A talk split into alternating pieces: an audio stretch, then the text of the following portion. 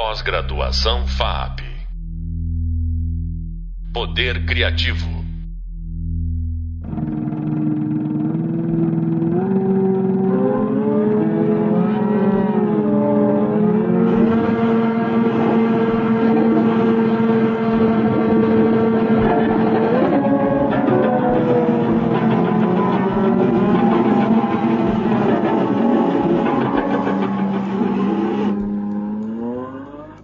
Pessoal, vocês acabaram de ouvir um trecho de Despertar de uma Cidade, sinfonia de autoria do compositor italiano Luigi Russolo, de 1913.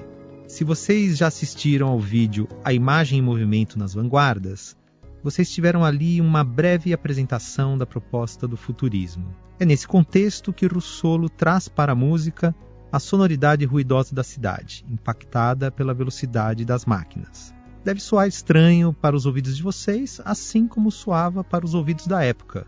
Mas esse é justamente o espírito de ruptura das vanguardas. Eu sou Ronaldo Entler, professor da disciplina Arte Contemporânea, Hibridizações e Aproximações Audiovisuais. E neste podcast vamos tentar dar conta de um vocabulário que busca nomear a arte do século XX. Vamos pensar o sentido de termos como modernidade, modernismo, pós-modernismo, entre outros. O que significa ser moderno? Depende. Para responder essa questão, precisamos antes definir qual é o fenômeno que o termo moderno qualifica. Podemos estar falando de um processo histórico amplo, a modernidade, ou de movimentos artísticos, a arte moderna, os modernismos. E dentro da arte moderna, o que são as vanguardas? Vamos entender essas sutilezas e entrar um pouco mais no vocabulário que nos permite situar as produções que vimos no vídeo anterior. Como estamos falando de terminologias, vamos aproveitar para dar um salto e antecipar alguns problemas relacionados às noções de arte pós-moderna e arte contemporânea. A noção de moderno pode se referir a uma periodização histórica, por exemplo, quando a gente fala em idade moderna. O que é a idade moderna? É aquele período que começa em 1453, com a queda de Constantinopla tomada pelos otomanos, é o que encerra a Idade Média, e vai até 1789 é, com a Revolução Francesa, que marca o início da Idade Contemporânea. Essa, essa demarcação é algo um tanto arbitrário, mas é um modo didático dos historiadores conseguirem é, organizar os acontecimentos dentro de grandes temporalidades. E também é bastante claro que essa periodização diz respeito a uma história que emana da Europa.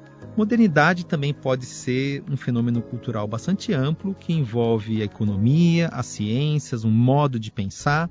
E dentro disso, a gente tem os modernismos, que seria uma expressão artística desse fenômeno cultural que a gente chama de modernidade. E às vezes, quando a gente qualifica algo de moderno, a gente pode estar tá ali se referindo de modo bastante genérico e às vezes impreciso algo que a gente considera atual, futurista, e aí é algo que é interessante é, não a gente necessariamente evitar, essa palavra faz parte da nossa vida cotidiana, mas a gente não está, nesse caso, tomando a palavra moderno como um conceito, é um adjetivo é, que qualifica alguma coisa imprecisa, né? uma impressão que a gente tem com relação à atualidade de alguma coisa.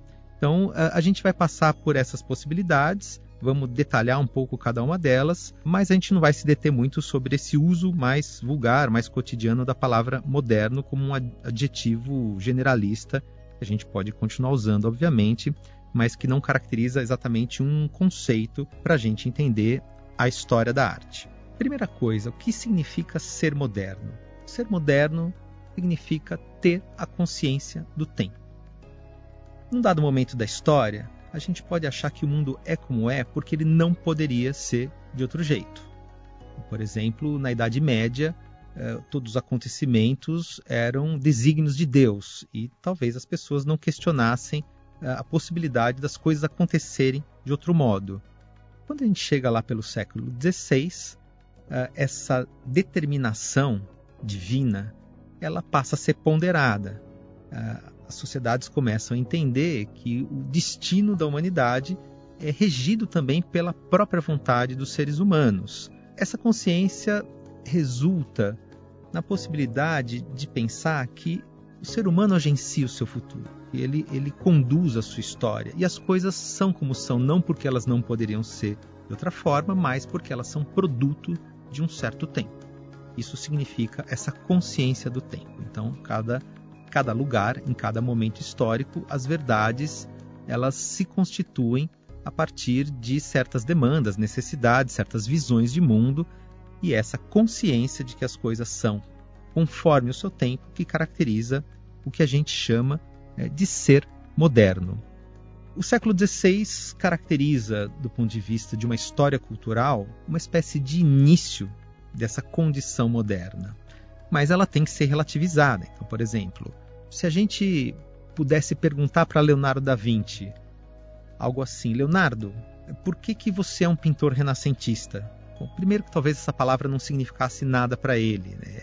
Ele certamente tem alguma consciência de que certos valores é, clássicos né, de, de uma Grécia e Roma da antiguidade, esses valores estão renascendo, mas a palavra renascimento como um conceito absoluto, obviamente, não existia. Se você explicasse para ele assim, tá, vamos, vamos pensar o seguinte: por que, que você, nas suas pinturas, você usa perspectiva? É uma característica muito própria da pintura renascentista. Talvez ele dissesse algo do tipo: Bom, eu uso porque eu tenho que usar, porque é o certo. Apesar de que a partir do Renascimento, começa a haver uma certa consciência do que é o estilo, é, do que são as escolhas, é, os rumos que a cultura é, toma. nem sempre o artista tem se sente com total autonomia para decidir o que ele vai fazer. Ele estudou com seus mestres, ele admira outros artistas de um tempo próximo dele ele pode impor algumas inovações em termos de estilo, mas ele pinta do jeito que tem que pintar. Então, assim, essa consciência de que o estilo artístico uh, pode ser decidido pelo próprio artista ou por um, por um grupo de artistas, isso vai ficar mais claro quando a gente vai se aproximando ali da passagem do século XIX para o século XX, que é justamente o que vai caracterizar a arte moderna, ou os modernismos. Mas em termos culturais amplos, essa consciência de que as coisas, né, que o destino da humanidade e que o presente é resultado é, de uma certa conjunção histórica, isso já caracteriza a cultura moderna num sentido amplo, num sentido que a gente diria lato. Essa cultura moderna, ela tem algumas características. Ela é marcada pela racionalidade, ela toma a ciência como paradigma, não mais a religião, a ciência como um paradigma uma forma de legitimação dos saberes. A industrialização, que começa um pouco mais adiante, é, mas é também uma marca da cultura moderna. A crença no progresso, ou seja, a ideia de que o avançar do tempo representa a possibilidade de agregar conhecimentos que vão trabalhar para o bem-estar é, das civilizações humanas.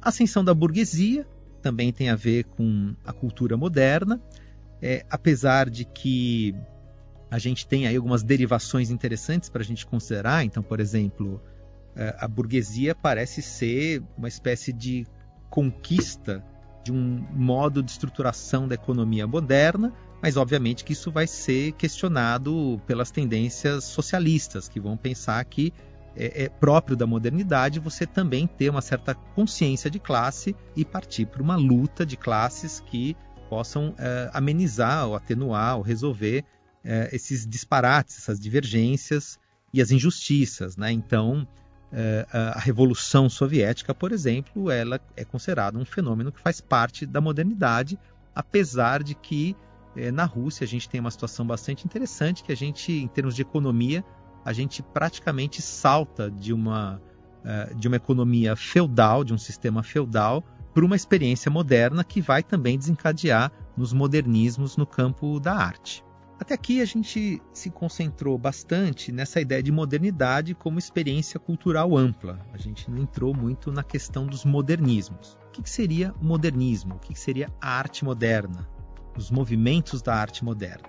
A maneira mais fácil da gente entender esses movimentos modernistas é pensar que eles são a expressão estética desse fenômeno cultural amplo que a gente chama de modernidade. Mas isso tem que ser ponderado porque em termos culturais, algumas sociedades que são perfeitamente modernas, por exemplo, a Inglaterra, que era talvez na passagem do século XVIII para o século XIX, o país mais industrializado da Europa, ele leva muito mais tempo, comparado à França, por exemplo, a manifestar essas tendências modernistas na arte. Né? Então não dá para simplesmente pensar que é, uma sociedade considerada moderna, que tem consolidados esses valores modernos, ele, ela naturalmente vai ter essa manifestação artística desses valores que caracterizam uh, os movimentos modernistas.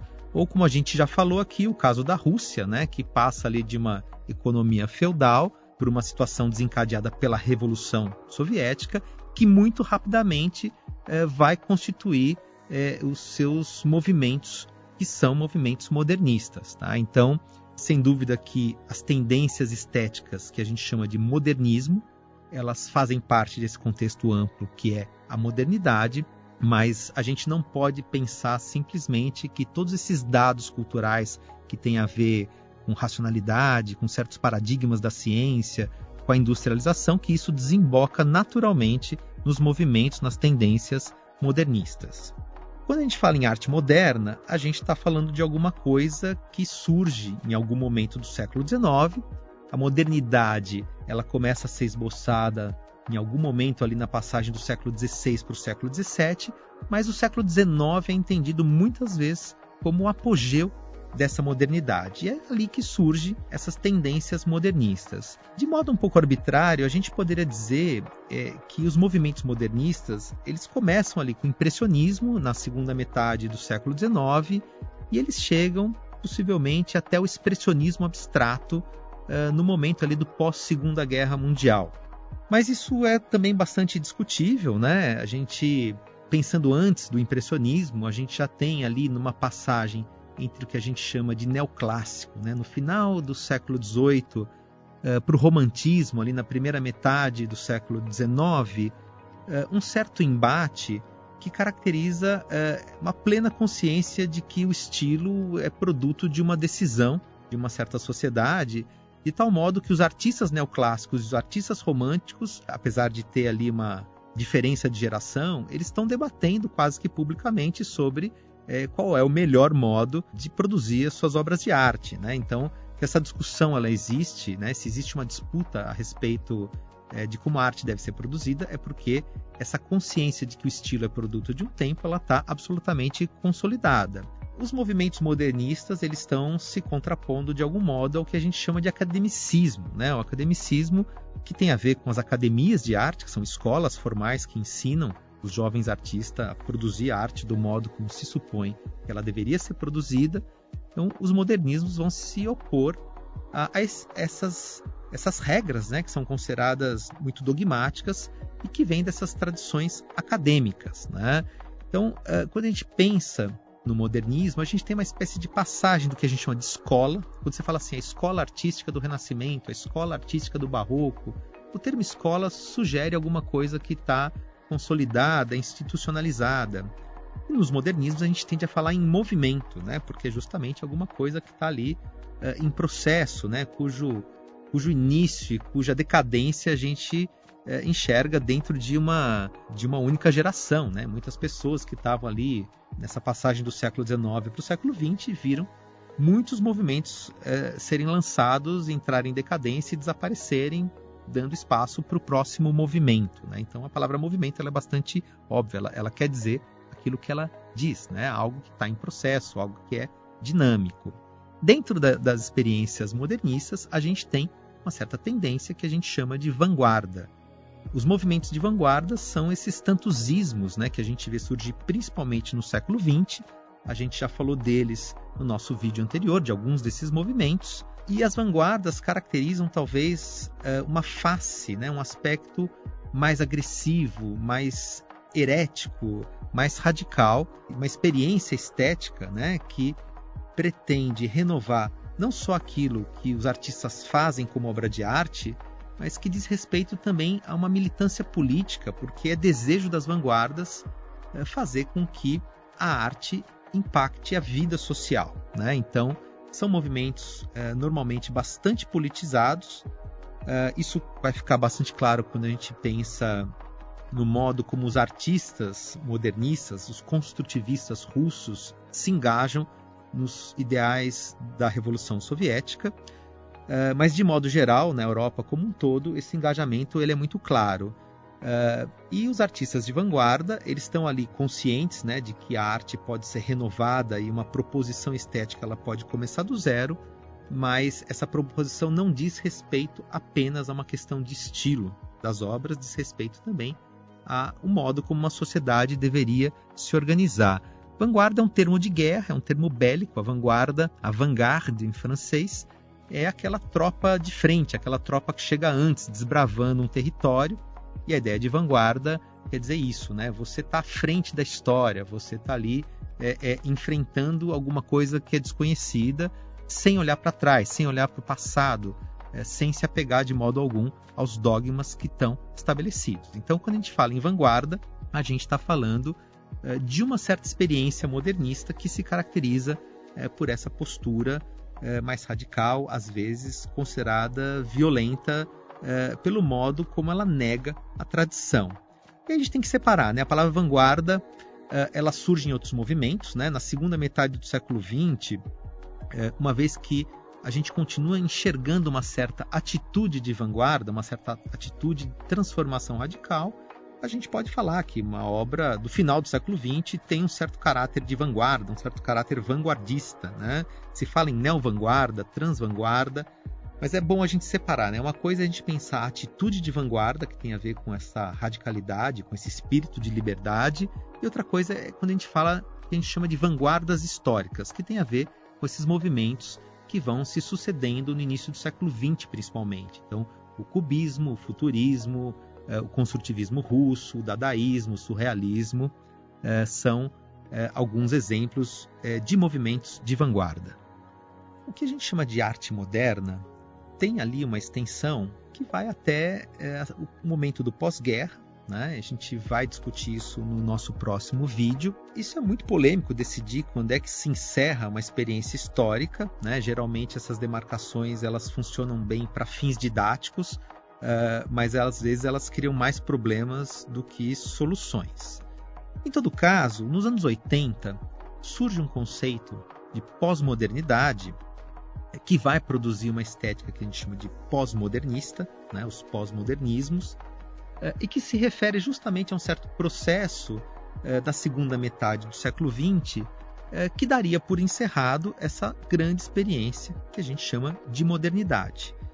A pós-modernidade é uma espécie de bandeira levantada por alguns pensadores como David Harvey ou Jean-François Lyotard, mas não é um conceito que é aceito de forma definitiva. Né? Assim, o que caracterizaria é, essa pós-modernidade? Alguns fenômenos que são bastante claros, é, fenômenos que dizem respeito à dissolução de fronteiras de, em vários sentidos. Por exemplo, a globalização, a ideia de que as fronteiras geográficas elas começam a não ser tão determinantes das diferenças culturais é, e também das possibilidades de circulação é, de bens, mercadorias, né?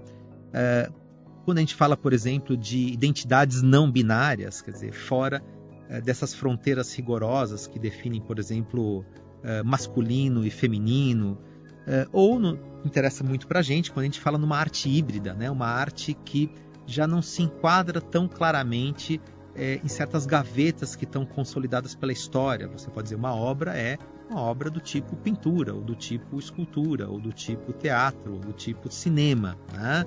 Então, até um certo momento, as linguagens artísticas estão bem definidas, e na segunda metade do século XX, essas distinções se dissolvem. É, isso é uma característica muito própria do que vai ser chamado de pós-modernidade. É, a pós-modernidade, no sentido amplo, cultural, econômico, tem a ver também é, com aquilo que a gente chama de momento pós-industrial, uma lógica pós-industrial, é, que não tem, não tem tanto a ver com a produção é, de bens materiais, mas tem a ver com uma economia baseada na circulação de informações e de conhecimento. Então, a pós-modernidade está muito impactada é, pelas tecnologias digitais e tudo aquilo que ela desdobra eh, em termos da cultura. Assim como existe uma característica cultural ampla que define aquilo que é a pós-modernidade, existe uma manifestação artística ligada a esse contexto que a gente chama de pós-modernismo. Os movimentos pós-modernistas é, justamente são aqueles, seriam aqueles que não reconhecem as fronteiras entre as linguagens, é, que se apropriam de marcas estilísticas de períodos muito variados, é, fazendo aquilo que a gente poderia chamar de pastiche, né? de, de é, resultado de citações simultâneas. Enfim, a palavra moderno, no seu tempo, na sua origem, ela quer dizer exatamente o que contemporâneo quer dizer hoje. Moderno é aquilo que é feito ao modo de alguma coisa, no caso, ao modo do presente. Então, arte moderna, é, quando esse termo se dissemina, é a arte do presente. Bom, esse, quando esse presente dura ali é, é, um século e você pensa na possibilidade de superar as características que demarcam aquilo que foi o presente de uma época, você precisa de um novo termo. Esse novo termo é o contemporâneo, a arte contemporânea. Se a arte contemporânea surge ali por volta de 1960, a gente tem um problema que é o que a gente chama de arte contemporânea, ou seja, a arte de hoje. Esse hoje também já dura 60 anos, né? Então, esse hoje é um hoje muito alargado, é, o que cria uma aparente contradição, né? E, enfim, eu, é difícil saber qual é o, o termo que vai suceder essa ideia da arte contemporânea, mas é uma fantasia interessante a gente pensar que daqui a 50 anos, talvez, quando a gente comprar um livro atualizado de história da arte, pode ser que a gente encontre alguma coisa assim, né? Arte moderna é um movimento, é uma experiência que começa no final do século XIX, vai até o pós-guerra. A arte contemporânea é um movimento artístico que começa na década de 1960 e vai até a década de 2030, né? Então vai ser bastante estranho se um dia a expressão arte contemporânea, que quer dizer simplesmente a arte do presente, é, se consolidar como uma espécie de é, é, marca que pretende nomear um movimento artístico. Então, assim, é o termo que a gente tem utilizado, mas é um termo problemático que ainda merece ser debatido e talvez a gente precise de um pouco de distância histórica para levar adiante essa discussão. A gente vai voltar a isso uh, nos nossos próximos vídeos, também no nosso e-book. A gente apresentou aqui uma terminologia repleta de sutilezas, mas que nos ajuda a situar a produção artística de um contexto mais amplo de transformações culturais. Espero que isso ajude vocês a navegar pelas leituras e pelas discussões que atravessarão todo o nosso curso. A gente vai reforçar essa terminologia no primeiro capítulo do nosso e-book, onde abordamos algumas das experiências das vanguardas. No próximo podcast, vamos falar de uma teoria seminal desenvolvida pelo filósofo alemão Walter Benjamin a respeito da cultura moderna e do impacto representado por aquilo que ele chama de reprodutibilidade técnica que é uma potência da fotografia e do cinema. Até lá. Pós-graduação FAP. Poder Criativo.